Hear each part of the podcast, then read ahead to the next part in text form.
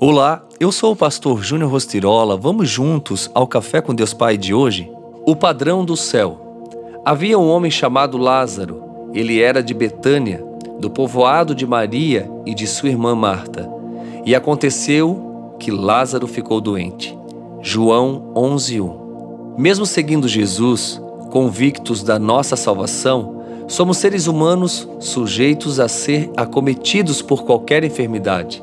Embora existam pessoas que acreditam estar imunes, por qualquer motivo que seja, independentemente do tamanho da nossa fé, não somos super-humanos. Estamos no mundo, mas o mundo não está em nós. Isso, porém, não nos isenta de ficarmos doentes, passarmos por lutas e adversidades. Mesmo depois de encontrarmos Jesus e passarmos a viver uma vida nova.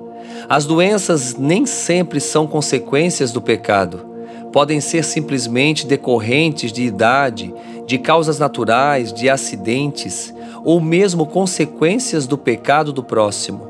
Mas não é por isso que devemos deixar de lutar e buscar dos céus a cura para as nossas doenças. Basta que nos lembremos de quantas pessoas acometidas por doenças físicas Jesus curou com seu poder. Tantos foram os milagres de Jesus que o Evangelho de João relata que não caberiam nos livros já escritos no mundo todo. Quando João faz essa declaração, ele também está listando o milagre que Jesus está por fazer na sua vida.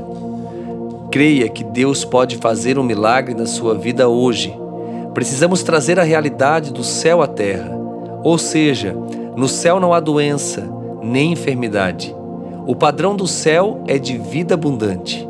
À medida que buscamos viver a realidade celestial, passamos a experimentar a boa, agradável e perfeita vontade de Deus.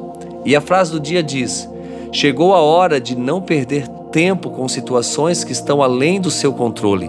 Abre espaço para a intervenção divina. Pense nisso e viva na terra o padrão do céu.